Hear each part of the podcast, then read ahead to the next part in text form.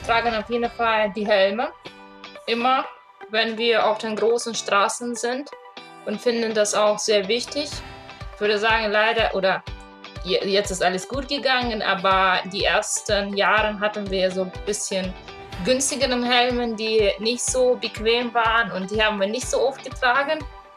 Und äh, jetzt haben wir gute Helme und die passen und sitzen gut und die tragen wir jetzt immer und das finde ich jetzt gut, vor allem in den ganzen Südostasien, wie du gesagt schon hast, diesem krassen Verkehr.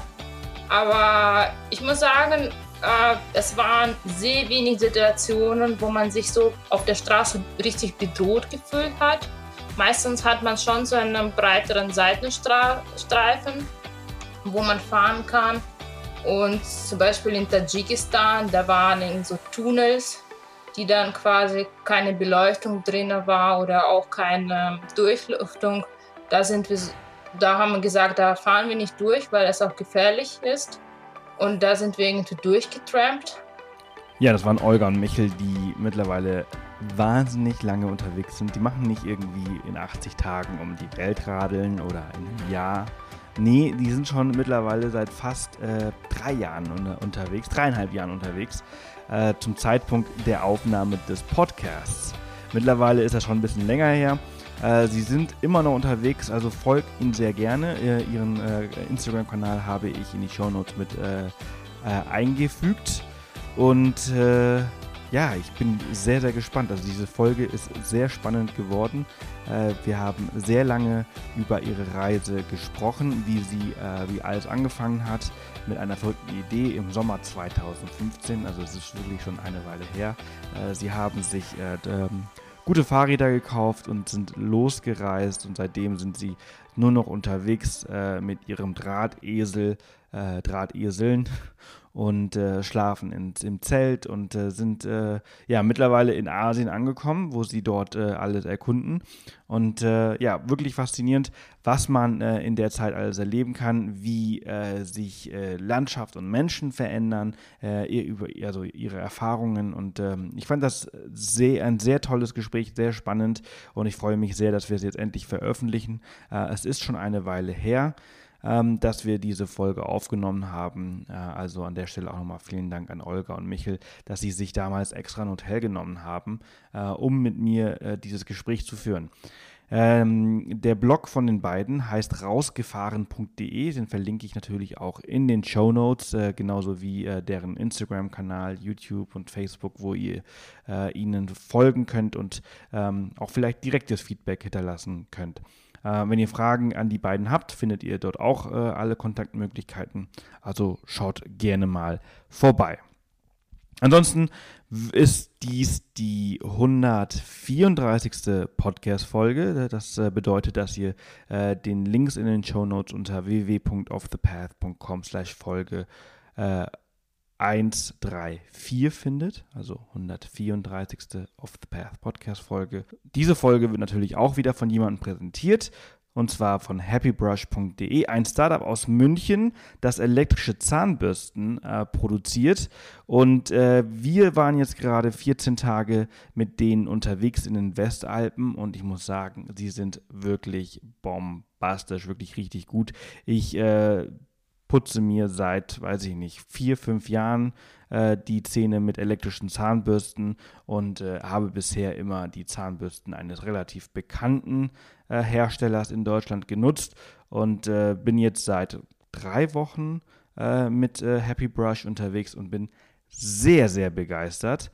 Lin und ich haben die äh, Schallzahnbürste Vibe 3, äh, die mit äh, bis zu 40.000 effektiven Vibrationen die Zähne putzt.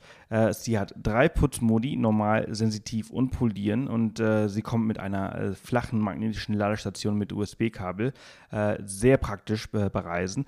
Was mir aber bei Reisen besonders gut gefallen hat, ist, dass man äh, eine Travel-Log-Funktion hat.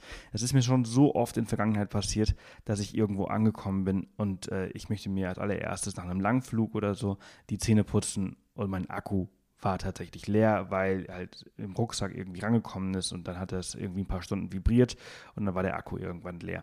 Das Geile bei Happy Brush ist, sie hat eine Travel Lock Funktion. Man muss nur fünf Sekunden auf den Knopf drücken, dann ähm, blockiert sie und man kann sie nicht mehr an- und ausmachen mit einfachem Drücken. Man muss einfach nochmal fünf Sekunden draufdrücken, damit sie wieder angeht. Und äh, das ist schon echt klasse, weil sie dadurch halt ja auf Reisen äh, Akku spart. Bis zu fünf Wochen hält der Akku. Also wir waren jetzt ähm, zwei Wochen unterwegs. Ich habe sie seit drei Wochen. Ich habe sie in den letzten drei Wochen nicht aufgeladen und ich kann euch sagen, dass meine alte Zahnbürste und meine alten Zahnbürsten nie so lange ausgehalten haben. Der Akku war da nicht so gut. Ähm, ihr bekommt auch äh, einen Gutscheincode von uns, der heißt Off the Path. Den könnt ihr auf happybrush.de einlösen. Äh, damit bekommt ihr einen Doppelpack Zahnpasta gratis beim Kauf eines Vibe 3 Starter-Kits. Alle Infos dazu und auch den Link zu Happy Brush findet ihr, wie gesagt, auch in den Show Notes unter www.offthepath.com slash Folge 134. Ansonsten wünsche ich euch ganz viel Spaß mit dieser Folge mit Olga und Michel. Hallo ihr zwei, schön, dass ihr da seid. Ja, hallo, hallo. vielen Dank für die Einladung. Freut mich äh, mega, dass ihr heute Zeit gefunden habt. Ihr seid nämlich äh, sehr beschäftigt oder sehr viel unterwegs und äh, so ganz einfach ist das dann doch auch nicht, wenn man die ganze Zeit äh, auf Reisen ist, äh, ähm, ja, sich die Zeit zu nehmen für so ein Interview. Freut mich also auf jeden Fall sehr. Ähm, erzählt mal, ich habe in der Intro schon so ein bisschen über euch erzählt, aber ähm, ihr könnt es ja viel besser. Was macht ihr? Wie ist man auf die Idee gekommen, mit dem Fahrrad auf Weltreise zu gehen? Ja, also ja, äh, kannst du mal ganz kurz vorstellen. Also ich bin der Michael. Ich bin Olga und zusammen sind wir rausgefahren. genau, das ist ja der Name, unter dem wir unseren Blog und so weiter alles betreiben. Und ja, worüber wir da schreiben, ist unsere Fahrradweltreise. Ja, wir sind seit nun ja fast drei Jahren auf Fahrradweltreise und ja, es ist äh, auch eine ganz besondere Reise. Es ist nämlich tatsächlich auch unsere Hochzeitsreise. Ja, wir haben geheiratet und einen Tag später sind wir losgefahren. Das ist richtig cool. Also ihr seid, äh, also, also erstens, äh, eine dreijährige Hochzeitsreise ist, äh, ist das schon fast Rekord. Äh, auf jeden Fall hört sich so an. Ich kenne niemanden, der so lange eine Hochzeitsreise gemacht hat. Und äh, direkt quasi vom, vom äh, Altar aufs Fahrrad gestiegen. Ja, so Vom Standesamt. Genau. Vom ja, ja. Standesamt, ja. Cool. Und ähm, also drei Jahre, da habt ihr ja jetzt äh, mit Sicherheit einiges äh, zu erzählen in der nächsten Stunde. Ähm, wo wollen wir anfangen? Ja, vielleicht ähm, vor der Reise, wie wir auf die Idee gekommen sind, könnten wir erzählen, weil das ist vielleicht schon eine etwas ja, ungewöhnliche Idee, würde ich sagen. Ähm, wie, wie seid ihr auf die Inspiration gekommen, sowas zu machen? Also wir beide wollten schon lange ähm, eine größere Reise zusammen machen, eine Weltreise. Ähm, so ganz klassisch oder halbwegs klassisch, würde ich sagen, mit einem Rucksack oder so, hatten wir uns irgendwie vorgestellt und dann von schöner Location zu schöner Location fliegen und äh, ja, in schönen Hotels sein und am Strand liegen oder irgendwie sowas, wie man sich das dann halt irgendwie so vorstellt. Ähm, aber da ist vorerst nichts draus geworden, weil wir halt ja dachten, dass man dafür ziemlich viel Geld braucht, wenn man so eine größere Reise in der Art und Weise machen möchte. Und wir haben uns dann mit dem Gedanken zufrieden gegeben, dass wir erstmal ein bisschen sparen müssen, erstmal ein bisschen arbeiten müssen. Aber dann, ja, sind wir ganz zufällig auf einen Blog von einer Hamburgerin gestoßen, von einer Frau, die mit dem Fahrrad um die Welt fahren wollte. Und das fanden wir ziemlich interessant. Und ähm, ja.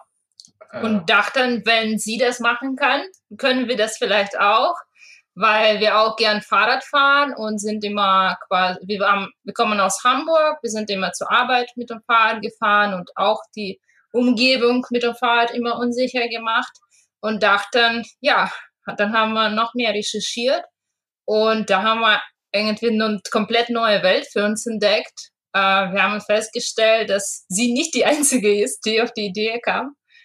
Und da waren wir echt äh, fasziniert und haben uns gedacht, ja, würden wir auch gern machen.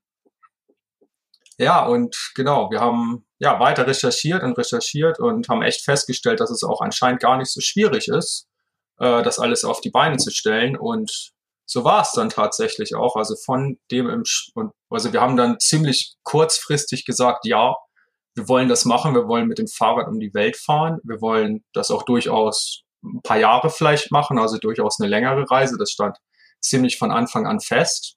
Und ja, nach dieser Aussage, wir wollen das unbedingt machen, haben wir ungefähr neun Monate gebraucht, um Geld zu sparen, unseren Hausstand aufzulösen, uns die Ausrüstung zu kaufen, all die bürokratischen Dinge zu regeln und sich dann aufs Fahrrad zu setzen und loszufahren. Und ja, das war im Mai 2016.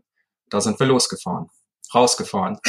Das ist, ja, das ist, das ist eine ziemlich coole Story. Also auch, dass ihr äh, von der Idee bis zur äh, Umsetzung, also eigentlich nur neun Monate gebraucht habt, ist, äh, also ist jetzt nicht sehr kurz. Ich habe schon spontanere Geschichten gehört, aber ist jetzt auch nicht wahnsinnig lang. Und ich meine, ihr seid jetzt auch richtig lange unterwegs. Die Leute, die halt äh, schnell abgereist sind, sind auch relativ schnell wieder zurück gewesen. Ähm, ihr macht das jetzt schon seit drei Jahren.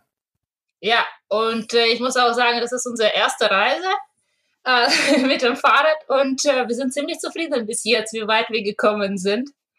Und äh, vor der Reise habe ich auch noch nie zum Beispiel in Zellen geschlafen.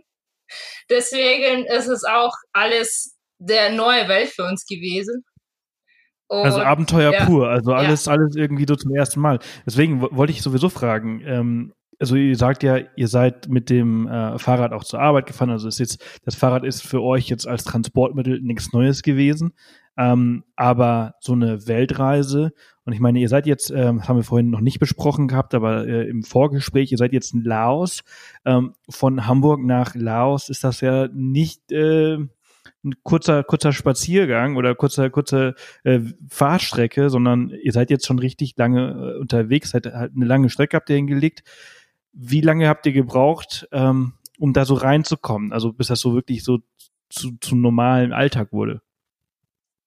Ja, ich würde sagen, so die ersten Tage war natürlich alles neu, alles irgendwie überfordernd. Auf einmal musste man irgendwie Wasser organisieren und äh, weil man kein Leit kein Wasser auf einmal hatte, irgendwie musste man kümmern, wo man irgendwie später sein Zelt aufbauen kann und so, so viele Kleinigkeiten, an die man irgendwie gar nicht so denkt und die normal in so einem normalen Alltag vielleicht mehr normal sind, so Strom und äh, wie, wie ich meine Sachen jetzt auflade. Und ähm, aber wir sind echt sehr gut da angegangen. Ich muss sagen, wir haben uns keinen Druck gemacht. Wir haben am Anfang immer so viel Kilometer gefahren, wie wir irgendwie sozusagen konnten, wollten. Und äh, so die ersten Tage so 30, 40, was jetzt irgendwie ein bisschen lächerlich oder sowas vorkommt, auf so einer flachen Landschaft in Deutschland oder in Niederlanden. Aber das war quasi perfekt. Und deswegen sind wir auch am Anfang unserer Reise durch Europa gefahren. Wir sind von Deutschland aus bis nach Portugal gefahren und dann von Portugal so Spanien und äh, Frankreich, Italien so an der Mittelmeerküste entlang. Weil, wie gesagt, das ist unsere erste Reise und wir wussten überhaupt nicht, wie das so alles läuft und wir wollten in so einer bekannten Umgebung sein und das war echt gut.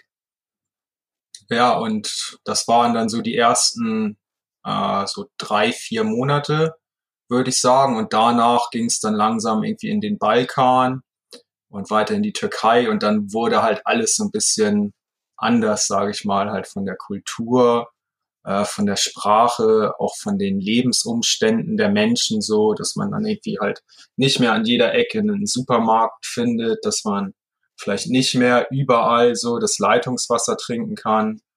Ähm, dann kam halt auch noch der Winter dazu, also da haben sich dann schon viele Faktoren geändert, aber halt durch diese Vorbereitungstour, sage ich mal, so durch Westeuropa, äh, sind wir da dann ziemlich gut reingekommen und ja, sind weitergefahren und lernen natürlich nach wie vor jeden Tag immer wieder neue Dinge über uns, über unsere Fahrräder, über ja, irgendwie die alltäglichen Dinge, die wir so zu erledigen haben. Und jeden Tag passiert auch immer wieder irgendwas Neues, was wir vorher noch gar nicht hatten. Und ähm, ja, man muss halt immer auch auf jeden Fall viele Probleme oder was heißt Probleme, aber so viele Kleinigkeiten irgendwie jeden Tag immer lösen. Und das ist jeden Tag auf jeden Fall immer wieder eine Herausforderung.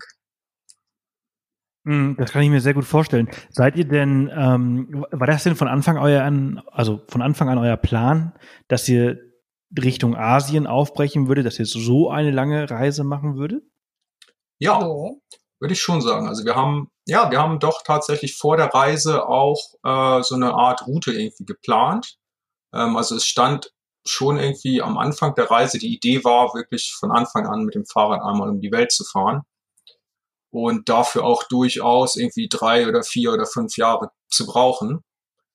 Und bisher hm, sind wir eigentlich echt spannenderweise ziemlich genau so gefahren, wie wir ungefähr geplant haben. Also wir haben natürlich nur nicht geplant, über welche Straßen wir hier irgendwie in Laos oder sowas fahren werden, vor drei Jahren oder sowas. Aber wir haben grob geplant, durch welche Länder man so fahren könnte. Und vor allem auch, ähm, was bei dieser bei dieser Art zu reisen, also bei einer Fahrradreise schon ziemlich wichtig ist, nach dem Wetter zu schauen, nach den Jahreszeiten. Weil du möchtest halt nicht auf einmal irgendwie im Winter in, in Russland sein oder äh, im Hochsommer im Iran oder in der Monsunzeit in Indien oder ja, oder in der Monsunzeit in Laos, wie wir es jetzt doch irgendwie trotzdem hinbekommen haben. Also der, aber noch nicht ganz. Noch nicht ganz, aber der Monsun fängt hier bald an. Ähm, aber ja, da muss man halt schon ein bisschen planen, weil man halt mit dem Fahrrad ziemlich langsam ist. Und wenn man halt, ja, wenn man dann jeden Tag fährt und fährt und fährt, man kann den Jahreszeiten nicht wirklich entfliehen. Deswegen muss man das vom Vorhinein schon so ein bisschen zumindest grob planen. Und ja, das haben wir gemacht. Zum Beispiel stand äh, am Anfang der Reise, also Mai 2016, stand schon ziemlich sicher fest, dass wir ein Jahr später, im August 2017 ungefähr, in Tadschikistan sein wollen, auf dem Pamir Highway, weil ähm, du hast da irgendwie zwei, drei Monate Zeit, über diesen Pamir Highway zu fahren, weil das auf über 4000 Höhenmetern ist. Und äh, der Rest, äh, im Rest des Jahres liegt da halt einfach die ganze Zeit nur Schnee und es ist eiskalt und du kannst da nicht fahren. wir wollten da gerne fahren, deswegen ja, stand es eigentlich von Anfang an fest, zum Beispiel, dass wir da äh, 13, 14 Monate später oder sowas in Tadschikistan sein werden. Und ja, so war es dann tatsächlich auch und wir hatten eine hervorragende Zeit da. ohne Schnee. Mhm. Also ihr, ihr nehmt euch ja quasi so diese, diese äh, extremen Punkte immer als, als Anlauf oder, oder, oder als, als Wegweiser. Ähm, dann und dann muss ich halt irgendwie da sein, weil sonst wird's unbequem und alles drumherum plant ihr dann halt so on the go? Oder wie muss man sich das vorstellen? Ja, äh, würde ich sagen. Also wir sind auf jeden Fall immer auch spontane Entscheidungen dabei, wo wir jetzt lang fahren. Und vor allen Dingen auch jeden Tag, eigentlich irgendwie abends oder morgens, schaue ich dann irgendwie halt auf die Karte und gucke dann halt, wo man dann so für den Tag jetzt ungefähr langfahren kann. Eine grobe Richtung ist natürlich meistens da, manchmal auch irgendwie eine Straße, die man, von der man dann weiß, dass man die jetzt irgendwie zwei Wochen lang irgendwie runterfährt oder sowas. Äh, aber manchmal findet man da dann am Morgen dann doch noch irgendwie auf einmal eine nett aussehende Abkürzung oder sowas, oh oh. wo es dann auf einmal dann doch irgendwie den ganzen Tag über Schotterpisten als über äh, frisch geteerte Straßen geht, ja. Mm. Ich, ich, ich, wollte dieses Thema noch nicht so früh ansprechen, aber ich, ich, es passt jetzt gerade ganz gut. Ähm, was ist denn so der, der nächste Reiseverlauf? Weil ich finde es extrem spannend. Was sind denn so diese Punkte ähm, oder Orte, die ihr jetzt quasi schon ausgekundschaftet habt, wann ihr da sein müsst? Äh, ja, wir haben ähm, vor, glaube vor zwei Monaten uns äh, eine neue Route überlegt. Wir wollten eigentlich so ursprünglich weiter durch äh, Südostasien und dann ähm, so Richtung äh, Australien und Neuseeland. Aber als wir in Indien waren, wir haben in, äh, acht Monate ähm, in diesem Jahr in Indien verbracht, letztes Jahr, dieses Jahr, ja, so halb, halb, in Indien verbracht und wir waren echt fasziniert von dem Land. Und da kamen wir auf die Idee, dass wir das äh, dicht bevölkerteste Land sozusagen auch sehen wollen, China.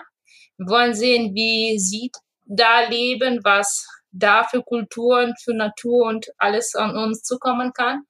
Und haben uns äh, eine neue Route überlegt, die irgendwie auch spannenderweise auch sehr gut zusammengepasst hat. Wir dachten, okay, wir wollen gerne nach China und dann, oh ja, Mongolei, ja, das sieht es auch sehr spannend aus. Die Landschaften pur, kaum Menschen, Mongolei. Dann sind wir in Nähe von Baikalsee, soll auch super schön sein.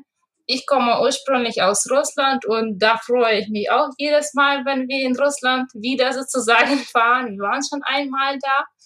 Und dann hat sich die Route so angepasst. Und von äh, Baikalsee wollen wir bis nach Vladivostok fahren und dann mit der Fähre Südkorea erkunden und dann mit der nächsten Fähre nach Japan. Und von Japan aus, da gucken wir einfach, wo uns der Wind sozusagen verschlägt. Ja. Cool, das hört sich äh, spannend an. Äh, für, für, also, was für einen Zeitraum sprechen wir jetzt? Also, ist das jetzt nochmal Japan? Wie weit entfernt ist das jetzt von, von heute quasi? Äh, das sind von heute, also kilometertechnisch, weiß ich das jetzt nicht so genau, aber es sind ungefähr so acht Monate, würde ich sagen. Also Ende 2019, denke ich, ist ja ein, ein gutes Datum oder ein guter Punkt, den wir so anvisieren können, in Japan zu sein. Das passt halt jahrestechnisch mäßig wieder nicht ganz so gut, was ich eben gesagt habe. Also wir werden dann halt im Dezember so in Südkorea und in Japan sein. Es wird schon ein bisschen kalt werden, vielleicht schon ein bisschen Minusgrade, ein bisschen Schnee. Ähm, aber dafür haben wir halt jetzt in China und vor allen Dingen in der Mongolei und in Russland halt den absoluten Hochsommer. Also wir werden wahrscheinlich irgendwie im Juli in der Mongolei sein und dann ähm, ab August für drei Monate in Russland und das ist einfach die perfekte Zeit, um da zu sein.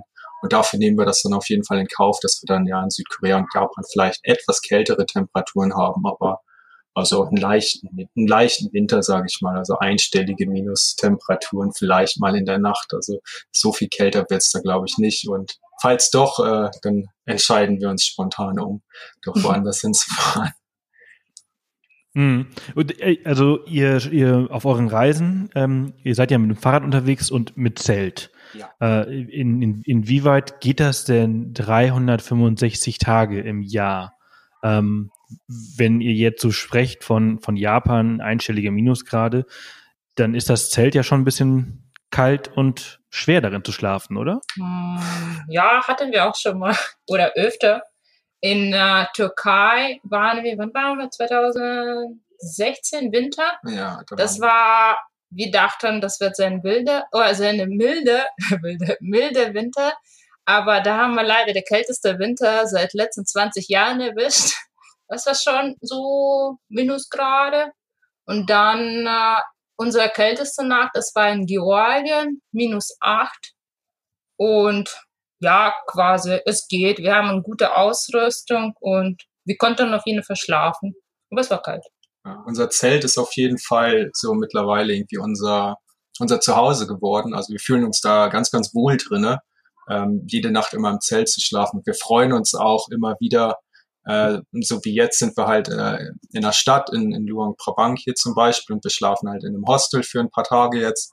Wir freuen uns auch schon äh, währenddessen immer wieder äh, bald wieder im Zelt schlafen zu können, weil es ja, einfach für uns mittlerweile so viel schöner ist, diese Freiheit draußen an der frischen Luft, äh, kostenlos und auch halt auf unseren äh, gemütlichen äh, Matratzen, die wir dabei haben. Also wir haben uns da mittlerweile wirklich dran gewöhnt. Also es ist auch super gemütlich in unserem Zelt und wir haben ja dicke Schlafsäcke dabei und äh, da machen uns Minustemperaturen dann also leichte Minustemperaturen, sage ich mal, dann auch nicht so viel aus. Äh, Wenn es dann halt ein bisschen kälter werden sollte, also vielleicht äh, zweistellige Minustemperaturen, ja, dann nimmt man sich einfach noch einen dickeren Schlafsack oder so mit und dann gewöhnt man sich da auch ganz schnell dran. Und äh, das können wir auf jeden Fall sagen. Das ist ganz, ganz toll, äh, fast jede Nacht im Zelt zu schlafen. Also wir sind ähm, ja auf der auf der Reise. Wir führen relativ intensiv Statistik und wir können sagen, dass wir jetzt ungefähr 50 Prozent der Nächte im Zelt schlafen und den Rest der Nächte schlafen wir zum Teil bei Couchsurfing-Hosts, also bei Leuten, die uns dann quasi privat einladen oder die wir halt über diese Couchsurfing-Webseite kontaktieren.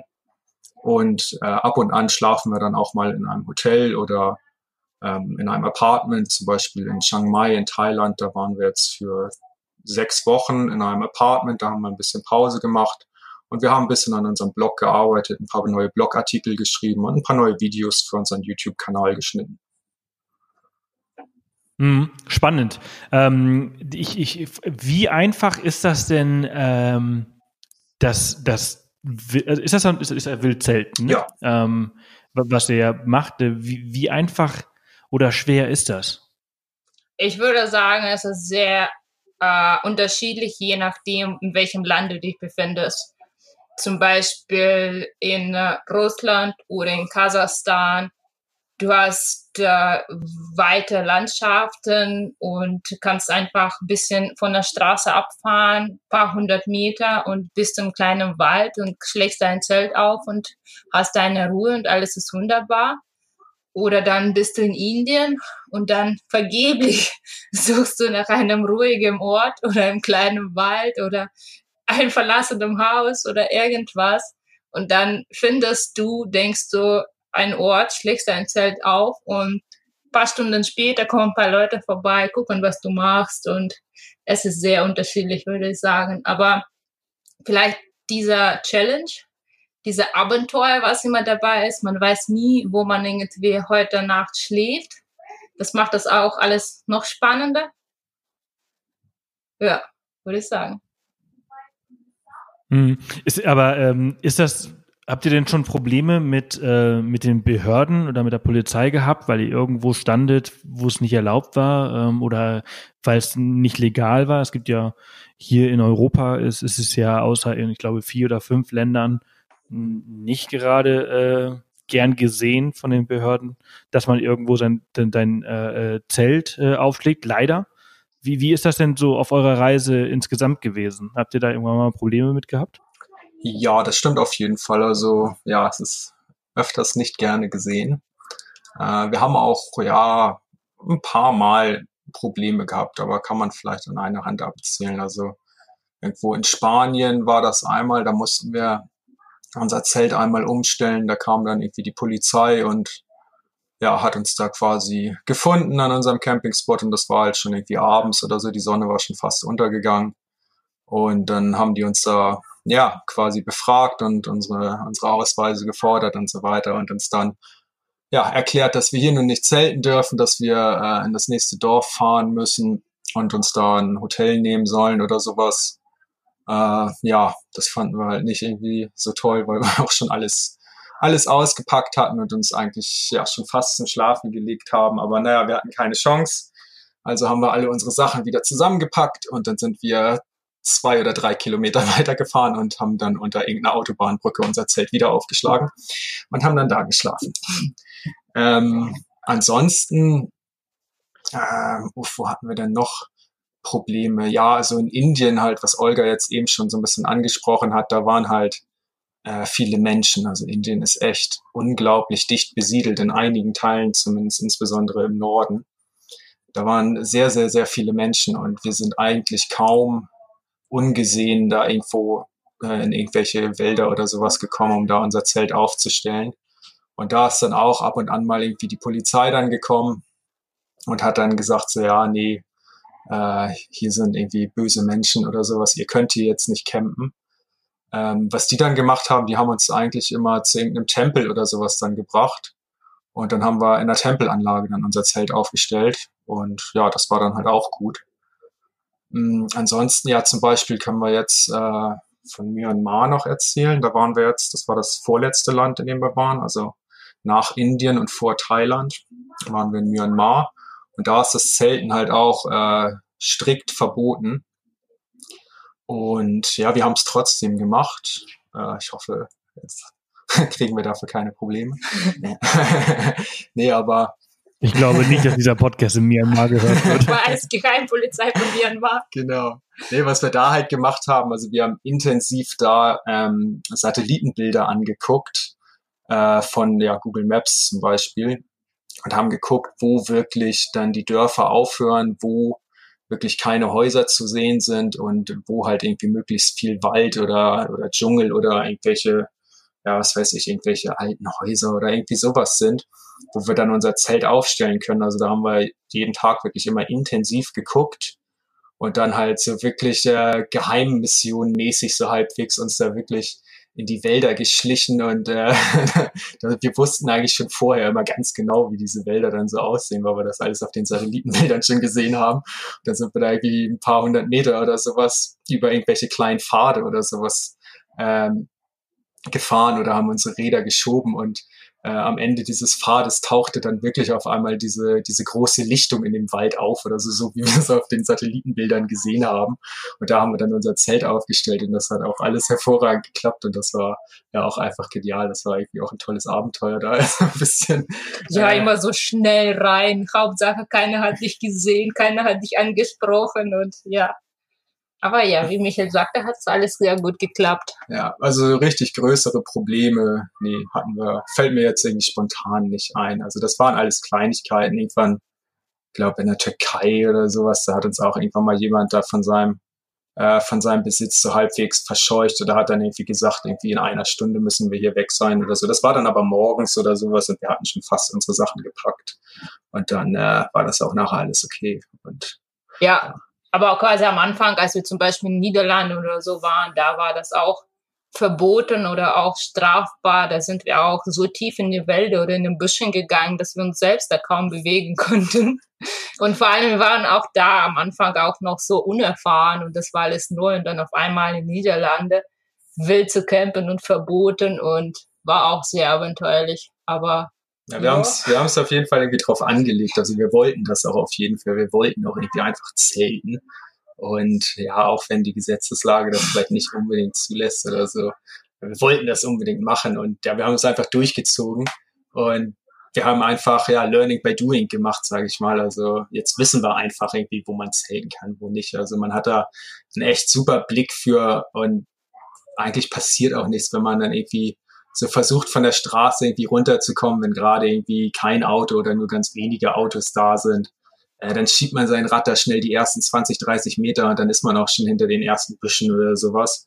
Und dann sieht einen eigentlich auch keiner mehr. Und dann hat man da irgendwie ja, einen ganz gemütlichen Campingspot und hat einen wunderbaren, gemütlichen Abend, kocht sich was Leckeres zu essen und baut sein Zelt auf und ja, super dann. Ja, oder vielleicht kommt wie vor paar Tagen in Thailand noch ein super betrunkener Typ mit seinem Motorrad an, umarmt Michel noch so doll, wie er noch kann, sagt gut, gut und irgendwann fährt er einfach weiter.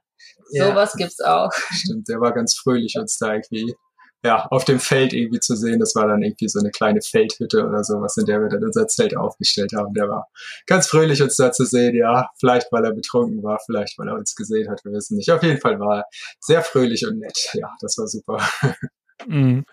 Also ich, ich kann es mir gut vorstellen. Also ich habe bestimmt äh, einige solcher Stories zu erzählen. Aber es ist ja eine, eine ganz gute Bilanz, die ihr eigentlich am Ende ziehen könnt äh, von äh, drei Jahren Reisen, wenn, wenn das so die, die gröbsten Sachen waren, dann, ähm, dann funktioniert das und dann lohnt es sich und dann ist ja eigentlich alles gut. Ja, ja, absolut. Also wir genießen es, wie gesagt, sehr, in dem Zelt zu schlafen. Wir haben wunderschöne Zeltplätze gehabt, irgendwie in allen Ländern, in denen wir waren und es ist einfach genial, am Zelt zu sitzen und dann über dem Zelt irgendwie die Sonne untergehen zu sehen oder morgens dann mit den ersten Sonnenstrahlen aufzuwachen. Das ist einfach klasse. Und ja, unsere Erfahrung sagt, dass es echt nicht schwierig oder problematisch ist, sondern dass man es einfach machen kann. Das ist einfach geil. Das ist einfach super. Ja, und ich meine, ähm, so ein Gespräch mit euch, das zeigt ja auch einfach, also so schätze ich euch jetzt auch nach dem Gespräch ein. Ähm, das habt ihr am Anfang auch gesagt. Ihr habt ja auch einfach nur einen Blog gelesen von jemandem, der es macht und gesagt, also wenn die das können, dann können wir das auch. Wir haben keine Ahnung. Ähm, und jetzt habt ihr ein bisschen mehr Ahnung, aber ihr habt das aber irgendwann habt es einfach mal gemacht. Und das ist halt die Inspiration, die man ja eigentlich einfach nur braucht, dass es, dass es möglich ist. Man, man ist noch, man ist nie als Experte irgendwie geboren, aber man wird halt durch Erfahrung zu einem. Und ähm, das finde ich schon äh, extrem äh, toll. Ja, genau so ist es. Absolut, dem können wir nur zustimmen. Ja, schön gesagt. Jetzt sind wir Experten. Lass uns mal. Äh, jetzt seid ihr genau. Experten, ja, jetzt seid ihr äh, Fahrrad, Fahrradreisen-Experten ähm, und, und habt einige äh, tausende Kilometer auf dem, auf dem Buckel, beziehungsweise mit euren Fahrrädern äh, hinter euch und äh, könnt einfach wirklich davon erzählen. Ähm, ich möchte auch mal kurz auf das Thema Fahrrad auch zu sprechen kommen, weil ja. wir, es ist ja unglaublich, ne? Wir, wir, reden ja jetzt schon seit einer halben Stunde und wir haben eigentlich noch gar nicht wirklich über eure Reise gesprochen. Ähm, ich hatte ja am Anfang im Vorgespräch erzählt, so, naja, mal schauen, wie lange das wird. Äh, es wird also vielleicht ein bisschen länger. Ähm, Thema Fahrrad, Thema Ausrüstung. Hm, wie habt ihr am Anfang euch äh, oder anders, anders gefragt, ist, ist, sind die Fahrräder, die ihr euch am Anfang ausgesucht habt, immer noch die Fahrräder, die ihr jetzt habt? Ja, ja das sind sie, ja. Okay, also alles richtig ja. gemacht. Äh, warum und wie habt ihr euch für diese Fahrräder entschieden? Also, und welche sind ja. das? Wir können jetzt hier mal werden. Ah, okay, gut, das können wir gerne machen. ähm, also erstmal sei gesagt, wir sind überhaupt gar keine Fahrradexperten oder Fahrradnerds oder sowas. Irgendwie wir wissen, äh, nee, nicht so viel oder wir wussten nicht so viel. Mittlerweile äh, weiß ich vielleicht doch ein bisschen mehr darüber, über das ganze Thema, aber wir wussten nicht so viel darüber. Und dann gab's eigentlich, ja, eigentlich den einen Umstand, dass in meiner Geburtsstadt in Heide in Schleswig-Holstein, ähm, dass es da eine Fahrradmanufaktur gibt, äh, die heißt Böttcher. Und die stellen alle möglichen Fahrräder her, ganz normale Alltagsfahrräder, ich glaube auch Teil Elektrofahrräder, weiß ich nicht genau, aber auf jeden Fall auch so Reisefahrräder. Und dann war für uns eigentlich irgendwie von Anfang an klar, äh, wir nehmen die Fahrräder von Böttcher, äh, dann nehmen wir halt ein Stück Heimat mit auf unsere Reise. Und wir sind dann nach Hamburg zu einem Fahrradladen gegangen, die Luftpumpe, können wir auch nochmal doppelt Werbung machen, und haben uns da nochmal ein bisschen beraten lassen und haben dann eine ganz kompetente und tolle Beratung bekommen, weil wir halt, wie gesagt, nicht wirklich so genau wussten, äh, was wir brauchen, aber wir wussten halt, dass wir irgendwie ganz gerne ein Böttcher-Fahrrad haben wollen. Und ja, das haben wir dann auch da bekommen und ja, und äh, ich will mich auch nochmal bei der kompetenten Beratung bedanken, und zwar wegen dem Licht. Das denke ich jedes Mal, wenn ich den Licht anmache, weil Michael war fest überzeugt, dass wir nachts nicht fahren würden, deswegen wir kein Licht an unseren Rädern brauchen. Aber der nette Fahrradmitarbeiter, äh, Fahrradmitarbeiter hat gesagt, aber es kostet kaum was und es ist schon gut, ein Licht im Fahrrad zu haben. Und da bin ich jedes Mal super froh, wenn das Licht angeht und dass wir nicht anderes haben. Ja, das stimmt. Ja, wie gesagt, da waren wir oder ich auch nicht so sehr erfahren, ja. Und der hat uns dann glücklicherweise doch ein Licht angeschwätzt zum Beispiel, genau. Ja, und jetzt haben wir. Weil die Dämmerung dann doch immer ein bisschen schneller ja, kommt, als man genau. eigentlich genau. meint, beziehungsweise sich immer verplant, so, ah, jetzt ist man Absolut. doch. Absolut. Oder halt auch im Regen oder im Nebel oder im Schnee oder wenn du durch einen Tunnel fährst äh, oder halt ja abends in der Dämmerung. Du brauchst irgendwie immer schon doch ein Licht. Und ja, also wir fahren jetzt das äh, Modell Expedition von Böttcher und sind damit super zufrieden. Also es ist ein solider Stahlrahmen. Wir haben halt vorne und hinten Gepäckträger dran mit jeweils zwei Packtaschen. Also jeder von uns hat vier Packtaschen quasi am Fahrrad. Äh, so sehen unsere Räder dann aus. Eine schwierige Entscheidung war natürlich auch die Farbe zu wählen von dem Fahrrad. Das war das Schwierigste. wir konnten uns das halt komplett individuell zusammenstellen und ja, da haben wir halt mit dem Mitarbeiter von der Luftpumpe das alles gemacht, genau und haben jetzt ein schönes gelbes und ein blaues Fahrrad. Hellblau. Hellblau. Hellgelb. Ist das, ist das äh, wichtig, dass das, äh, also äh, ein gelbes und hellblaues Fahrrad ist für mich jetzt erstmal so, also ein bisschen Signalfarbe schon auch und man fällt auf. Äh, ist das, ist das äh, etwas, wo ihr sagen würdet, das ist schon ganz gut so gewesen? Also, dass diese Fahrräder äh, irgendwie herausstechen mit Nein, den Farben? das ist, äh, nee, das ist nur ein ganz äh, ganz der, der persönliche Geschmack, aber tatsächlich sind jetzt halt dieses gelbe und blaue Fahrrad sind jetzt halt in unserem Logo auf unserem Blog quasi auch äh, und im ganzen Design von unserem Blog sind die eigentlich verewigt, diese, dieses Gelb und dieses Blau. Also die ganzen Links sind zum Beispiel auch irgendwie blau und wenn man raufklickt, verändern sie sich dann in dieses Gelb. Äh, also die Farben sind jetzt quasi komplett, ja, auch in unseren Blog mit eingeflossen. Und nee, das war aber auch nur eine ganz persönliche Entscheidung irgendwie so. Und ja, wir sind zufrieden. Ja, und ich würde sagen, im Endeffekt okay. ist auch quasi, wir haben auch Leute mit den roten Rädern gesehen und schwarzen Rädern. Ich glaube, jeder entscheidet das für sich selbst. Und zu sagen, ob das eine Signalfarbe ist oder nicht, das ist dann, jo. Egal. Ja, ja, ja, ja. Ähm, was habt ihr denn noch so dabei? Jetzt haben, ah, okay, noch eine Frage. Die, die Packtaschen. Ähm, also vier Packtaschen ähm, kann ich mir persönlich jetzt recht wenig drunter vorstellen. Ich habe natürlich schon viele äh, Radreisende gesehen mit Packtaschen und die gibt es ja in verschiedenen Größen. Könnt ihr das in, in Litern äh, benennen, wie viel Liter ihr äh, an Volumen ähm, dabei habt? Nee. Wir haben unsere Sache noch nicht in Litern das gemessen. In Litern kann ich dir das nicht sagen. Ich kann dir das in Kilogramm sagen. Also wir haben ungefähr ähm, 55 Kilogramm Gepäck dabei plus ungefähr 45 Kilogramm Fahrräder. Also jedes von unseren Fahrrädern oh, wiegt oh, okay. äh, ungefähr 22 Kilo und ja, das Gepäck dann 55 Kilogramm, wovon ich dann halt ein bisschen mehr habe und Olga ein bisschen weniger. Also mein Fahrrad wiegt insgesamt 55 Kilogramm und Olgas Fahrrad wiegt insgesamt ungefähr 45 Kilogramm. Wobei da dann halt immer noch äh, Wasser und Versorgung obendrauf zukommt. Also das ist quasi nur die Grundausstattung, die wir so dabei haben. Ja, und jetzt kann man auch noch die Klappstühle dazu, die wir uns neulich gekauft haben. Wir haben uns jetzt Klappstühle gekauft. Nach ja, knapp drei Jahren hatten wir keine Lust mehr auf dem Boden zu sitzen. Und jetzt haben wir Klappstühle dabei, die sind natürlich auch groß und schwer, und aber die sind jetzt hinten bei Olga noch hinten auf dem Fahrrad mit drauf. Und ich äh, trage dafür jetzt immer das Wasser. So haben wir das wieder ein bisschen ausgeglichen. Und ja, jetzt können wir immer abends am Zelt oder in der Mittagspause unsere schönen Stühle auspacken und äh, uns gemütlich auf diese Stühle setzen und uns an der Rückenlehne anlehnen. Und das ist, äh, auch wenn es sich noch so bescheuert anhört, eine ganz, ganz tolle Idee gewesen, dass wir das gemacht haben. Und ja, wir haben jetzt Stühle mit auf unseren Fahrrädern. Also ich kann mir das richtig gut vorstellen. Also wenn man halt äh, drei Jahre immer halt irgendwie auf einer Parkbank saß oder halt eben äh, beim beim Schla also immer auf dem Boden, dann ist das, äh, glaube ich, schon also ich kann es mir, ich kann es mir vorstellen. Das ist ein absoluter Luxus. Das, äh, also, äh, ja. ja.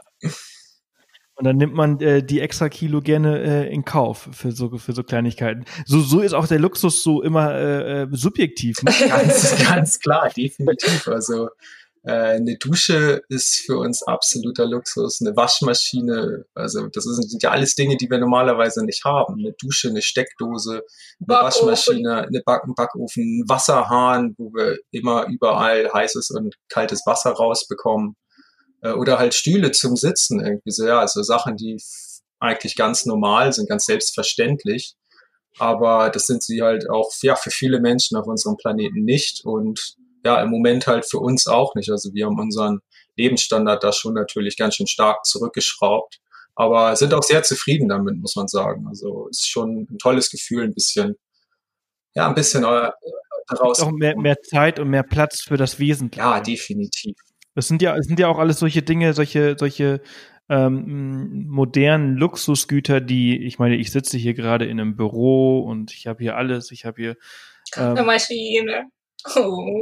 Ja, genau, ich, genau, ne? Alles. Und äh, das ist natürlich, das sind ja auch ganz andere äh, Probleme auch. Also ihr, ihr konzentriert euch auf das Wesentliche und entsprechend ist da auch Luxus auch was ganz anderes und total Subjektives. Das wollte ich eigentlich damit sagen. Ähm, Interessante Sache. Wie macht ihr das mit dem, mit dem, weil du gesagt hast, äh, Luxus ist eine Waschmaschine. Wie macht ihr das denn mit dem Waschen unterwegs? Ja, also wir sind halt, wie gesagt, ungefähr so 50 Prozent der Nächte im Zelt. Da waschen wir dann eigentlich eher selten. Wenn wir mal waschen, dann holen wir uns irgendwie halt ja aus dem Fluss oder aus dem See irgendwie ein bisschen Wasser. Wir haben so eine faltbare Schüssel dabei, so eine 10 Liter Schüssel. Da kann man dann mal irgendwie ja seine Unterwäsche oder sein T-Shirt eben einmal irgendwie mit ein bisschen Waschpulver äh, einmal kurz auswringen und den groben Staub irgendwie rauswaschen. Und ansonsten sind wir halt ja ab und an halt auch mal in einem Hostel oder werden irgendwo eingeladen von irgendeiner Privatperson. Und da ist dann äh, vielleicht nicht die erste Frage, aber die zweite oder dritte Frage dann schon irgendwie, ob dann auch eine Waschmaschine vorhanden ist und ob wir die denn nutzen können. Und das ist dann eigentlich auch immer kein Problem. Erste Frage ist, darf ich duschen? Zweite Frage ist dann, ähm, darf ich auch noch waschen? genau, ja, so in etwa, ja, genau. Die Dusche ist immer, ja, sehr, sehr äh, ja, eine hohe Priorität definitiv. Ja, ich glaube, einmal in einem Hostel in Usbekistan wurden wir sogar gebeten, erstmal zur Dusche zu gehen, bevor wir einchecken. ja, das war ziemlich heiß und wir waren, ja, ich weiß nicht, vielleicht eine Woche oder sowas wirklich unterwegs gewesen, ohne eine Dusche zu haben, vielleicht hier und da mal so ein bisschen am Wasserhahn, ein bisschen eine Katzenwäsche gehabt, aber ja, so richtig sauber bist du da nicht bei geworden und ja, im Hostel ist es dann, ist es dann aufgefallen. Ja. Ja, ja, aber ich meine, dass ihr zwei euch gut riechen könnt, das habt ihr ja bewiesen. Also ihr habt ja geheiratet äh, und äh, jetzt mit Sicherheit. Absolut, ja. Ähm, zum Thema zum Thema Waschmaschine. Ähm, also ich bin ja auch, äh, ich, ich habe ja ein Allradfahrzeug. Äh, wir machen halt viel so äh, Roadtrips und ähm, da ist ja auch mal so die Sache, wenn du lange unterwegs, so drei vier Wochen am Stück unterwegs bist, ähm, wie machst du das mit Wäschewaschen? Und äh, einerseits ab und zu natürlich halt irgendwie in einem See oder Fluss Wasser rausholen und dann per Hand äh, irgendwie waschen. Und letztens habe ich eine ganz lustige Sache äh, gelesen, einfach einen Kanister nehmen, ähm, dann äh, bisschen Wasser und deine Klamotten rein, Waschmittel rein, äh, zumachen und aufs Dach legen und dann eine Offroad-Piste. Ja. Wäre das nicht interessant für euch, so einen 5-Liter-Sack, so, so, so, so einen wasserfesten Sack zu nehmen, 5 Liter, eure T-Shirts rein, bisschen Wasser rein, bisschen Waschmittel und dann einfach ans Fahrrad dranhängen und durch die Bewegung wäscht sich das doch automatisch. Ja, absolut, natürlich. Das haben wir in der Mongolei vielleicht ausprobiert. Ein Problem ist auf jeden Fall, du musst halt fünf Kilo mehr schleppen irgendwie. Und ja, bei, bei, bei deinem ja, das oder stimmt. sowas merkst du das halt natürlich nicht. So beim Fahrrad nein. vielleicht auch nicht nein, nein, so ganz unbedingt, aber.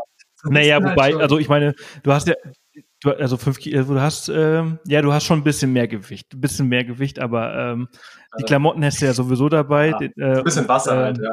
ja aber ich glaube, ich habe das auch schon mal irgendwie im Internet irgendwo gesehen oder so, aber ja, im Endeffekt ist es halt nicht so das dringende Problem, dass du dann unbedingt irgendwie deinen Kanister da irgendwie mit rumschleudern musst. Äh, du kannst auch, äh, oder wir haben auch tatsächlich vielleicht durchaus ein paar Klamotten mit, also wir kommen auch wirklich gut eine Woche oder zwei. oder vielleicht sogar auch zwei Wochen echt aus, ohne Klamotten zu waschen. Und wir haben äh, trotzdem eigentlich jeden Tag irgendwie halbwegs was Frisches an. Jeden äh, zweiten. Jeden zweiten. Ja, also nicht jeden, jeden Tag. Ja, jeden zweiten oder dritten Tag gibt's noch was Frisches. Äh, und in der, in, in der mehr. ja, Michael hat da nicht so genau Überblick, glaube ich. Olga gibt mir morgens die neuen Unterhosen raus. Ja, und weiß der weiß nicht, ob sie neu oder nicht sind. ähm, nee, aber also innerhalb von, äh, von zwei Wochen oder sowas äh, sind wir dann irgendwo, wo wir irgendwie waschen können. Von daher ja, sind wir dann auf solche Tricksereien irgendwie nicht unbedingt angewiesen. Also da kann man dann irgendwie, ja. Wie gesagt, also eigentlich nutzen wir immer dann die Waschmaschine, also da mit unserer Schüssel oder so. Das machen wir ab und an vielleicht mal in irgendeinem See oder so, aber echt nicht so oft. Oder Handwäsche. Ja, so, genau, irgendwie mhm. in Waschbecken ähm, oder sowas, ja. Ihr habt ja auch noch äh, ein Zelt dabei, ihr habt ähm, Schlafsäcke mit Sicherheit dabei. Was ist das alles? Ähm, ist das auch irgendwas Besonderes? Ähm, nö, nicht unbedingt. Also das ist halt ein, ja, wir haben ein relativ einfaches Zelt, also jetzt nicht so von der höheren Preisklasse, so mittelmäßig irgendwie, ich glaube so um die 350 Euro oder sowas kostet das. Das ist so ein, so ein Drei-Jahres-Zelt, mit dem wir halt allerdings auch schon im Winter irgendwie unterwegs waren. Und ja, wichtig ist, denke ich, vor allem, äh, dass es halt ziemlich wasserdicht sein sollte, falls man mal irgendwie wirklich im Regen oder sowas ist. Und dass man ganz gute Belüftungsmöglichkeiten hat. Ich glaube, das sind so die zwei wichtigsten Punkte. Das Gewicht ist halt so, ja, ja, nicht so wichtig, würde ich so sagen. Also das kostet dann halt schnell ganz, ganz viel Geld mehr, wenn es dann halt ein halbes Kilo oder Kilo leichter ist. Von daher finde ich, muss man da dann nicht so doll drauf achten. Und dann haben wir ja so selbst aufblasbare Luftmatratzen dabei. Die legt man dann quasi einfach so aus und dann muss man noch irgendwie vier, fünf Mal oder sowas selber reinpusten und dann sind die quasi aufgefüllt und dann sind die irgendwie fünf, sechs Zentimeter dick oder sowas und halt gerade so groß, dass man da irgendwie gemütlich drauf liegen kann. Davon haben wir dann zwei nebeneinander liegen. Äh, wisst ihr, äh, welche Marke äh, das ist das? ist von Thermarest und das Zelt ist. Ja, ich dachte, dachte mir gerade, ähm, die sind nämlich total super, ne? Ist das dann wahrscheinlich auch irgendwie so eine, äh, äh, das wie die heißt? ProLight Plus. Ja, ja die habe ich auch. Diese rote, genau. Ja. Orange. Oder orange. Schläft man wirklich Absolut, extrem gut drauf. Ja, ne? wir sind ganz zufrieden damit. Also das Einzige, was, äh, was wir jetzt schon ein paar Mal hatten, ist, dass sich der Kleber da abgelöst hat, sodass sich da so große Blasen irgendwie gebildet haben. ähm, und man da nicht mehr dann drauf schlafen konnte. Aber äh, da muss man dann auch sagen, mal der Kundenservice von Thermarest auch echt ziemlich gut. Die haben uns, ich glaube, jetzt mittlerweile schon dreimal echt anstandslos eine neue Matratze geschickt. Äh, ja, was zum einen natürlich nicht so schön ist, dass sie kaputt gehen, aber ja, auf der anderen Seite wenigstens schicken sie einem da irgendwie anstandslos dann eine neue dazu. Mhm. Also ja, wir sind eigentlich ziemlich zufrieden damit. Ja, wir hatten auf jeden Fall schon in, äh, in Indien oder in Nepal solche harten Betten gehabt, wo wir fast die Matratzen auch oder die Matratzen sogar rausgeholt haben. Ja, wo unsere Luftmatratzen dann echt gemütlicher sind als die Betten in den, in den Hostels oder in den Gasthäusern, ja. Definitiv. Ja, ja, cool. Und äh, äh, Zelt habt ihr, äh, was habt ihr? Äh, das ist von VD. Das äh, Space L3P mhm. heißt das. Also das ist ja ein Drei-Personen-Zelt. Und ja, so dass wir da halt drinnen relativ viel Platz haben, dass man da auch mal so einen Tag vielleicht drinnen verbringen kann, wenn es mal irgendwie regnen sollte oder sowas, was wir jetzt noch nicht so oft hatten. Wir waren vielleicht, was weiß ich, fünf, sechs Mal oder sowas haben wir da vielleicht dann am gleichen Platz nochmal eine Nacht geschlafen, so dass wir da irgendwie einen Tag verbringen mussten. Aber ja, das ging dann ganz gemütlich. Und dann hat das so zwei Apsiden, so zwei so äh, äußere Staufächer, sage ich mal, wo dann unser ganzes Gepäck immer reingeht. Ja, und dann, äh, ja, dann haben wir Schlafsäcke dabei von ähm, Deuter. Von Deuter, genau. Die sind dann ja auch relativ dick, also die gehen irgendwie auch bis äh, bis Minusgrade oder so, glaube ich, halten die irgendwie ganz, oder Extremtemperaturen bis minus 18 Grad oder so, glaube ich. Also bis minus 18 Grad erfriert man nicht, glaube ich, so ist das gemeint, wenn man da drinnen schläft. Und ja, alles, was dann so bis minus 5 oder sowas geht, ist, gemütlich, ja. ist ziemlich gemütlich. Ab dann wird's langsam irgendwann ein bisschen kälter. Also die kälteste Nacht war irgendwie minus 7, glaube ich, in Georgien. Äh, da hat Olga gut geschlafen, sie kommt aus Russland, ja. Ich habe ein bisschen gefroren, aber es ging. aber die sind dann aber auch ein bisschen schwerer, ne? Die sind ja dann schon auch. Ja, ja die sind schon äh, ein bisschen größer, ein bisschen schwerer, ja, definitiv. Aber die nutzt ihr auch im Sommer? Ja, ähm, also jetzt im Moment mh, hm, manchmal, also es kühlt nachts hier tatsächlich doch ein bisschen ab, so manchmal. Es kommt irgendwie drauf an, wo man dann ist. Es ist jeden Tag immer ein bisschen anders. Ähm, aber ansonsten haben wir auf jeden Fall auch noch ein einfaches äh, Bettlaken bei, dabei, also so ein, äh, so ein Bettbezug, so ein, so ein Deckenbezug, so ein ganz dünnes Stoffteil halt, äh, was wir dann quasi auch als Schlafsack benutzen, wo wir uns dann quasi so zu zweit einfach reinlegen in diesen Bettbezug. Und das ist dann halt ja schön dünn und du liegst halt nicht mit dem nackten Körper auf der Matratze, was halt manchmal irgendwie ein bisschen unangenehm sein kann, sondern du hast halt diesen ja netten Baumwollstoff irgendwie um dich. Mhm. Okay, super. Dann ähm, lasst, also es ist unglaublich, wie äh, eine Stunde beinahe schon um ist. Eine Dreiviertelstunde reden wir jetzt schon und wir haben noch kein bisschen über eure Reise eigentlich gesprochen. Ähm, da wird auch nicht so äh, all, allzu viel Zeit bleiben, aber deswegen äh, sollten wir jetzt nach 45 Minuten mal vielleicht mal ganz kurz darüber sprechen, ähm, was für Eindrücke ihr so gehabt habt. Wir hatten uns ja ein bisschen im Vorgespräch darauf geeinigt, dass wir mehr auf, auf, auf Asien zu sprechen kommen, auf eure Zeit dort, ähm, wobei ich die komplette Reise eigentlich sehr interessant finde, weil ich finde, oder ich stelle es mir so vor, ich mache ja auch viele, viele Roadtrips, Autoreisen und da, da merkt man ja schon, wie sich so, so ganz langsam ein, ein Land oder eine Kultur oder ähm, ein, ein Volk auch so, so ändert. Und ich kann mir vorstellen, dass wenn man halt mit dem Fahrrad unterwegs ist, man diese Eindrücke noch viel ähm, schneller sieht. Ne? Also was ich damit sagen möchte ist, wenn ich jetzt hier in München in Flieger steige und morgen nach Bangkok fliege, dann habe ich eine Kultur hier, die deutsche, und dann steige ich aus und dann ist eine komplett andere. Wenn ich im Auto fahre, dann steige ich alle 100 Kilometer aus und sehe halt, wie sich die Menschen halt so ein bisschen verändert haben, vielleicht eine, einen anderen Akzent haben oder eine andere Sprache sprechen. Wenn ich mit dem Fahrrad unterwegs bin, dann sehe ich ja wirklich Kilometer für Kilometer, wie sich etwas verändert. Besonders in größeren Ländern wenn man sagt, äh, in, in Russland ist ja zum Beispiel auch so divers, ne? wenn man in Westrussland ist, sind die, ähm, sehen die Menschen ja europäischer aus. Wenn man halt in, in Osten Russlands ist, dann sehen die ja viel asiatischer aus. Und was ich, da, das, darüber möchte ich vielleicht mal so ein bisschen sprechen. Eure, eure Eindrücke, wie sich die Kulturen so verändert haben, was ihr so beobachtet habt. Das ist auf jeden Fall richtig, ja. Also mit dem Fahrrad zu reisen ist halt eine sehr intensive Art zu reisen. Du bist halt wirklich ähm, allem frei ausgesetzt. Du bist äh, immer draußen, also du sitzt nicht hinter irgendeiner Glasscheibe oder äh, in, ja, in irgendeinem Auto oder du sitzt nicht in irgendeinem Flugzeug und fliegst überall dran vorbei oder fährst mit dem Auto überall dran vorbei, sondern du bist mit dem Fahrrad allem ausgesetzt. Das heißt, ja, es ist alles sehr intensiv und du siehst halt wirklich alles. Du siehst, ähm, du reist nicht von Punkt A zu Punkt B mit deinem Auto zum Beispiel, wenn du dann zum Beispiel eine 100 Kilometer Etappe machst.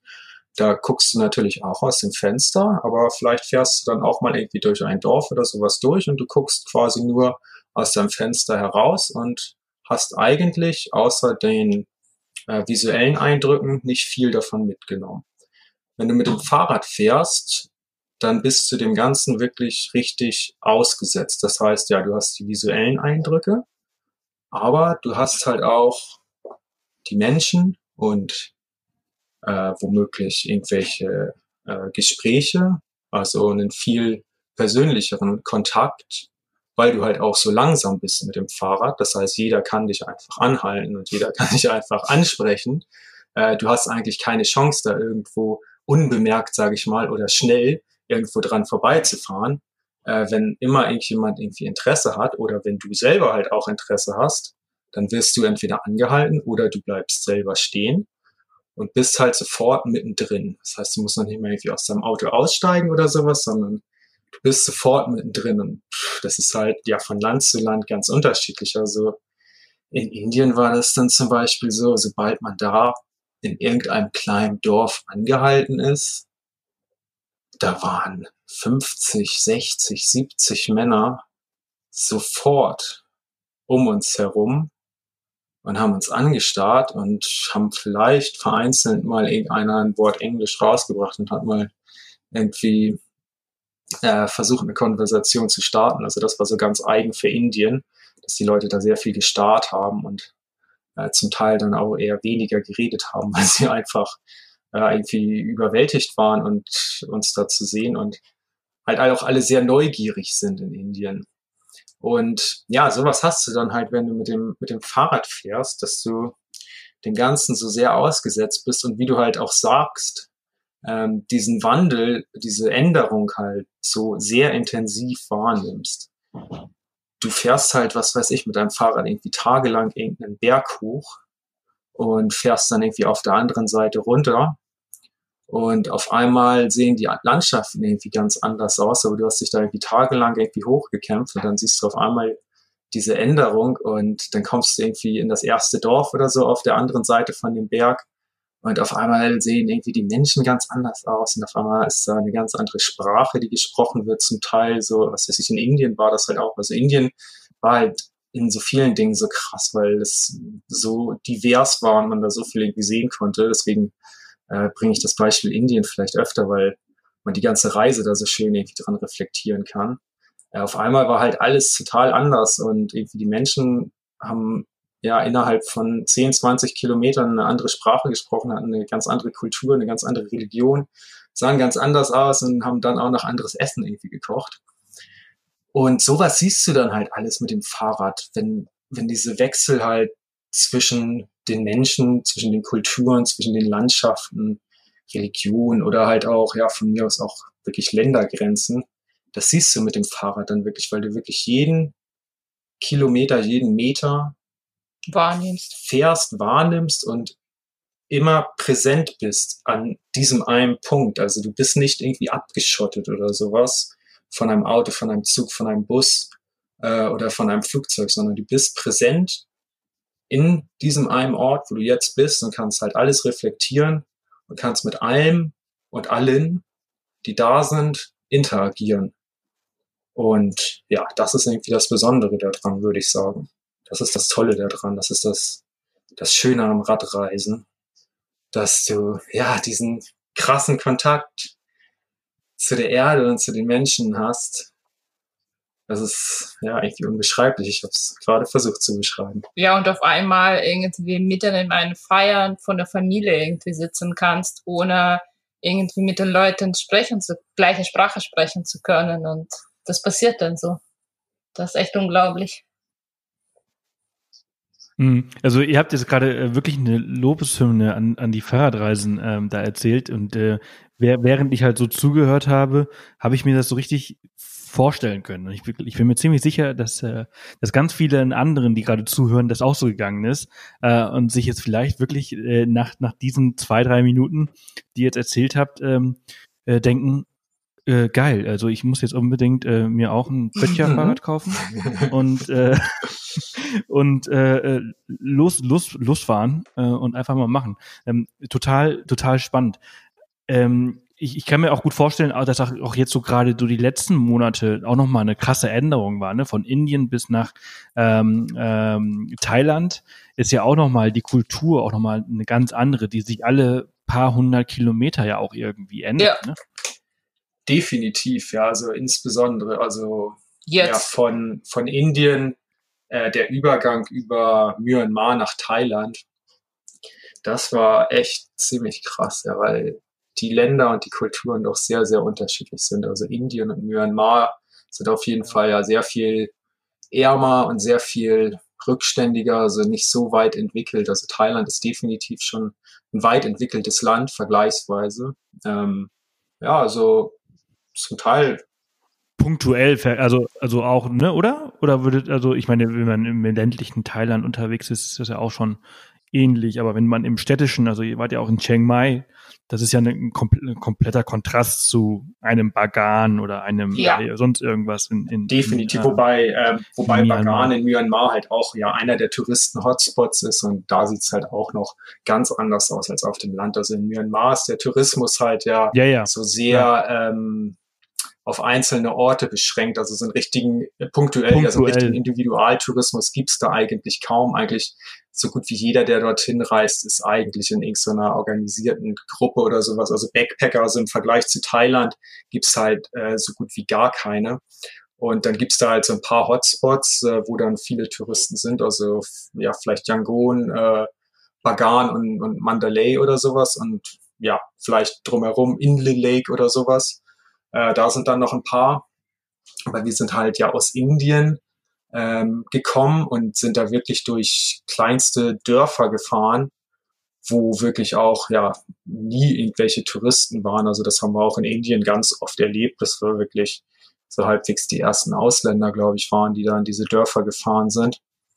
Und das war schon ziemlich krass. Also da siehst du auf dem Land halt wirklich noch die Leute mit dem mit den Ochsenkarren äh, ihre Land Landarbeit machen und äh, mit äh, und dann fahren sie abends nach Hause in ihre Bambushütte irgendwie und schlafen da und ähm, ja, das war in Indien zum Teil auch ähnlich so und in Thailand war das auf einmal fahren alle Pickup. Auf einmal fahren alle Pickup, super gut geteerte Straßen, äh, überall irgendwie Straßenlaternen, überall diese 7-Eleven Supermärkte oder, oder Snackshops. Mhm. Ja, also ja. So ein mhm. total krasser Kontrast. Und ähm, Myanmar war auf jeden Fall irgendwie so ein ganz netter Übergang zwischen Indien und Thailand. Also da ist jetzt gerade halt vor irgendwie gut sechs Monaten oder so wurde gerade die Landesgrenze zwischen Indien und Myanmar geöffnet. Davor war sie jahrelang geschlossen. Und äh, das hat bei uns quasi perfekt gepasst, dass diese Grenze jetzt geöffnet wurde. Also wir waren ja eine der ersten Radfahrer, die da jetzt in den letzten Jahren rübergefahren sind. Und das war eine ganz tolle Erfahrung quasi von Indien nach Thailand zu fahren, weil in Indien hast du halt dieses Gewusel und diese vielen Menschen und diese Tausenden von Eindrücken, die da jede Sekunde auf dich einprasseln. Und ähm, in Thailand hast du halt ja irgendwie dieses wieder halbwegs moderne und etwas auf jeden Fall auch zurückhaltendere von den Menschen und so irgendwie so ein bisschen das normalere leben, sage ich mal, wie man das vielleicht irgendwie auch aus Europa oder sowas kennt. Und ähm, in Myanmar war das halt irgendwie so ein Mix. Äh, so ein Mix. Also nicht, dass es jetzt auch super modern war, aber irgendwie waren die Leute auf jeden Fall auch wieder ein bisschen zurückhaltender und man konnte so ein bisschen durchatmen in Myanmar. Also in Indien konnten wir kaum mal irgendwie richtig durchatmen, weil immer so viel Action war. Und immer so viele Sachen passiert sind und jetzt so viele Leute immer angesprochen haben und Fotos machen wollten und so weiter. Und das war in Myanmar dann irgendwie sehr angenehm, ähm, da das Ganze so ein bisschen ja, betrachten zu können, sage ich mal. Also da irgendwie durchfahren zu können und sich ein bisschen, ähm, ja, so, mh, hm, wie sagt man denn, so zurück, so, so nicht auf dem Präsentierteller gewesen zu sein, sondern die Leute ja. Ja. Und auch so ein bisschen, vielleicht auch ein bisschen genau. bleiben lassen. Also, ne? So ein bisschen durchatmen auf jeden Fall. Das war wirklich irgendwie ganz, ganz ja. nett. Und dann ja. kam ja jetzt halt Thailand. Da haben wir dann halt nochmal richtig durchgeatmet. Wir haben halt, wie gesagt, sechs Wochen Pause in Chiang Mai gemacht. Und das war auch sehr, sehr nett dann, ja. Man tat auch Not. Mhm. Aber diesen, diesen, diesen, diese, diese konstante, ähm bombardiert zu werden von Menschen. Habt ihr euch acht Monate habt ihr euch das äh, untergezogen? Ja, acht Monate waren wir in Indien, acht, acht aber davor war davor war quasi davor von diesen acht Monaten waren wir drei Monate in Goa und Goa ist auch etwa anders. Goa ist auch viel touristischer und deswegen auch bist du auch da nicht, will keiner von dir Fotos haben, weil es sind auch viel, viel mehr Touristen da und das ist auch quasi anders. Goa ist kein, also genau, kein Indien. Deswegen würde ich sagen, fünf Monate. Und von diesen fünf Monaten waren wir einen Monat in ganz Norden Indiens, so äh, Himachal Pradesh, da in den Bergen. Und da war das quasi mhm. auch sehr dünn besiedelt und quasi viel Natur, viel Berge und dann viel wenig Leute. Deswegen würde ich sagen, vier Monate hatten wir intensiv Indien. Ja, so kann man es sagen, ja, ja. ja, Aber die vier Monate haben auf jeden Fall okay, auch gereicht, ja. Ähm, uff, also Indien war auf jeden Fall sehr, sehr, sehr extrem, aber. Aber hat uns gefallen? Es hat uns definitiv gefallen, weil man halt so also ich merke, man könnte eventuell vielleicht irgendwann noch mal einen eigenen Podcast nur über eure Zeit in Indien äh, ja. aufnehmen. Ähm, da da gibt es mit Sicherheit auch sehr, sehr viele äh, lustige Anekdoten, die ihr erzählen könnt. Äh, wir sind aber allerdings auch schon so ein bisschen knapp mit der Zeit äh, unterwegs, ähm, weshalb ich noch vielleicht die ein oder andere Frage stellen möchte, die ein bisschen mehr generell um das Thema Radfahren und die Sicherheit angeht, weil wir auch so ein bisschen die meiste Zeit auch generell über das äh, Reisen mit dem Fahrrad gesprochen haben. Und gar nicht so sehr in die, die, die Eindrücke eingehen konnten. Ähm, weil Indien, habt ihr ja auch schon jetzt mehrmals erwähnt, äh, super hektisch, super chaotisch, sehr, sehr viele Menschen, man ist nie alleine, äh, sehr viele Autos. Äh, jeder, der an Indien denkt und vielleicht mal ein Video gesehen hat, hört das ganze Gehupe äh, und dieses Gewusel. Ähm, und ich weiß, dass zum Beispiel letztes Jahr zwei Radreisende in Thailand von einem äh, LKW äh, ähm, ja, am Ende getötet worden sind, weil sie überfahren worden sind. Und ich wollte mal eben ganz kurz auf das Thema Sicherheit äh, und äh, beim Fahrradfahren zu sprechen kommen. Ähm, euch geht's gut, toi toi toi, zum Glück ist alles wunderbar und das hoffe ich auch weiterhin. Ähm, wie geht ihr mit diesem Thema um? Uh, ja, wir tragen auf jeden Fall die Helme. Immer, wenn wir auf den großen Straßen sind und finden das auch sehr wichtig. Ich würde sagen, leider, oder jetzt ist alles gut gegangen, aber die ersten Jahre hatten wir so ein bisschen günstigeren Helmen, die nicht so bequem waren und die haben wir nicht so oft getragen. Und äh, jetzt haben wir gute Helme und die passen und sitzen gut und die tragen wir jetzt immer und das finde ich jetzt gut, vor allem in den ganzen Südostasien, wie du gesagt schon hast, diesem krassen Verkehr. Aber ich muss sagen, äh, es waren sehr wenig Situationen, wo man sich so auf der Straße richtig bedroht gefühlt hat. Meistens hat man schon so einen breiteren Seitenstreifen, wo man fahren kann. Und zum Beispiel in Tadschikistan, da waren so Tunnels, die dann quasi keine Beleuchtung drin war oder auch keine Durchlüftung. Da sind wir, da haben wir gesagt, da fahren wir nicht durch, weil es auch gefährlich ist. Und da sind wir irgendwie durchgetrampt. Aber sonst, äh, wir nehmen auch oft die kleinere Straßen, wenn wir quasi unsere Route so planen und gucken, dann fahren wir versuchen wir nicht über die großen Autobahnen sozusagen zu fahren, weil wir wollen auch natürlich schöne Landschaften sehen und das ist auch die nicht bei den großen Straßen. Deswegen, ja, würde sagen, so machen wir das. Mit der Sicherheit. Ja. Ja. Okay. Ähm, Nichts ja. beizufügen, sehr gut. Äh, ja, also aber es ist, ist auch ein, ein wichtiges äh, Thema, wo, wo man halt äh, immer mal wieder so drauf, drauf zurückkommen sollte, ähm, weil, also Au- Autofahren ist immer noch das allergefährlichste Verkehrsmittel. Da sind wir uns alle einig. Aber äh, in, in solchen Ländern ist ja ähm, der, der Respekt vor dem anderen, ähm, auch Autofahrer oder egal was, äh, jetzt nicht so gegeben. Irgendwie macht so jeder sein eigenes Ding und ähm, ein Führerschein ist auch nur ein Zettel Papier. Ähm, und äh, deswegen hör- hört man das ja auch immer wieder. Deswegen äh, die Frage da. Ähm, Eine andere Frage, äh, wenn man so viele Kilometer, wisst ihr, wie viele habt ihr einen Tag, also habt ihr ein, wisst Ja, ihr, wie viele Kilometer sind, ihr gefahren seid? äh, ja, gut 36.000 Kilometer jetzt gefahren. Krass. Das ist, das ist richtig gut, richtig viel. Ähm, habt ihr Tage, Wochen, Momente, wo ihr müde seid und keine Lust habt? Wie motiviert man sich dann in solchen Momenten? Äh, Ja, vielleicht schon manchmal. Also mh, insbesondere vielleicht, wenn das Wetter gerade nicht mitspielt. Das ist immer so ein, so ein krasser Faktor dann, ja, weil, ja, wie ich eben halt schon ausführlich erzählt habe, man ist halt immer draußen, man ist immer ungeschützt und man nimmt immer alles auf und äh, da gehört dann natürlich auch das Wetter zu.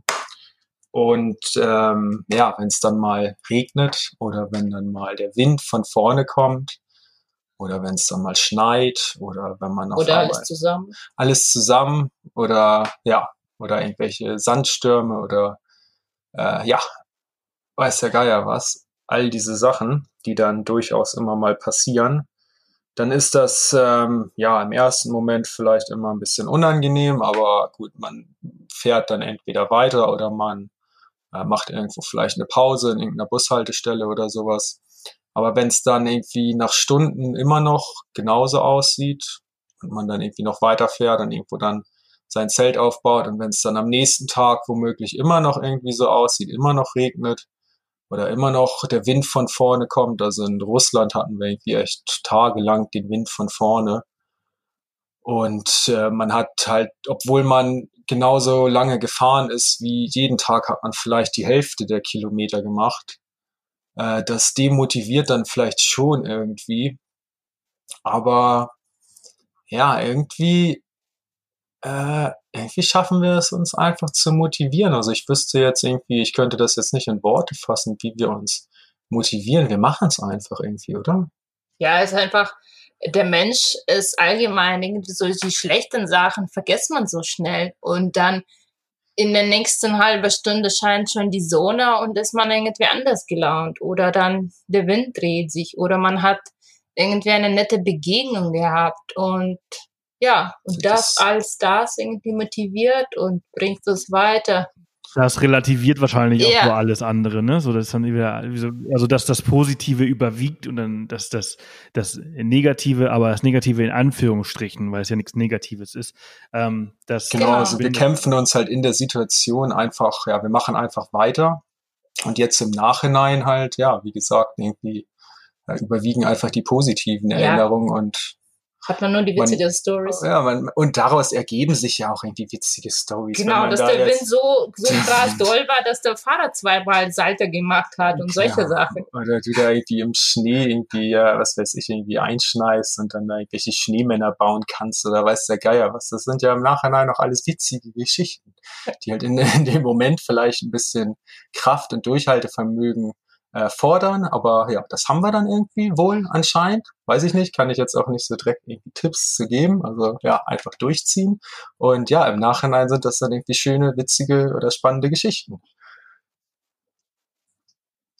Ja, toll. Also schöne, witzige und spannende Geschichten habt ihr jetzt äh, die letzte Stunde erzählt. Ähm, und ähm, ich würde das jetzt mal äh, nutzen, um halt hier abzuschließen. Aber mit der Bitte vielleicht, dass wir das wiederholen irgendwann nochmal, weil es unglaublich viel Spaß gemacht hat. Euch ja, gerne, gerne, ja. Da wären wir gerne zu bereit. Uns hat es auf jeden Fall ebenso viel Spaß gemacht. Äh, ja, du hast ein paar tolle, tolle und nette Fragen und interessante Fragen gestellt. Und das ist auch für uns immer wieder toll, das Ganze zu reflektieren äh, wenn dann, die ja, ganze Geschichte wieder rauszuholen. Genau, wenn eine dritte Person dann mal ja irgendwie ein bisschen intensiver nachfragt über mehrere Stunden. Das hat man natürlich auch während der Reise öfters mal, dass man so ein bisschen mit den Leuten redet, aber vielleicht immer nicht so intensiv. Von daher ist das ja von Zeit zu Zeit definitiv immer sehr nett und da wären wir auf jeden Fall gerne bereit, nochmal mit dir zu sprechen, definitiv. Sehr schön. Wenn ihr also wieder mal reden wollt, dann äh, ruft ihr einfach den Off the Path Podcast Sehr an. gut. Ähm, ich möchte, wir müssen ja wahrscheinlich auch irgendwie bald mal Schluss machen, weil es lustig ist, ihr, ihr habt ja am Anfang erzählt, ihr seid jetzt gerade in einem Hotel für, für zwei Stunden. Ja, äh, wir haben uns ein Zimmer für zwei Stunden äh, gemietet. Und was machen wir hier? Wir machen einen Podcast. Hätte da auch nicht mal gedacht, dass das so nee, weit kommt irgendwann mal. Ja, wir sind halt eigentlich in einem Hostel hier, aber ja, da ist es laut, da wird Party gemacht. Und ja, da mussten wir uns halt noch ein zusätzliches Zimmer mieten, um, um äh, in Ruhe mit dir sprechen zu können. Ja, hat sich aber gelohnt. Das, das finde ich total klasse. Sehr, sehr toller Einsatz. Ähm, ich hoffe, das danken euch die äh, Off the Path Podcast-Hörer auch. Folgt den beiden sehr, sehr gerne. Äh, ich habe eure Webseite auch in den Show Notes äh, verlinkt. Und ähm, ja, dann wünsche ich euch noch einen ganz tollen, mittlerweile ist ja bei euch abends, einen tollen Abend, ähm, eine tolle, tolle Weiterfahrt. Alles Gute für die Zukunft. Und ja, danke. Vielen Dank. Bis bald. Bis bald. Tschüss. Ja, das war doch schon wieder, wieder mal ein Zeitchen vergangen. Eine Stunde haben wir jetzt äh, über deren Weltreise gesprochen. Wahnsinnig inspirierend und äh, wie sie die Kraft nehmen äh, für, für so eine Reise, äh, um äh, ständig weiter zu, äh, zu fahren. Finde ich wirklich, wirklich krass. Also besonders, weil ich nicht so ein großer Fahrradfahrer bin. Ne? Also ich fahre wirklich ungerne Fahrrad.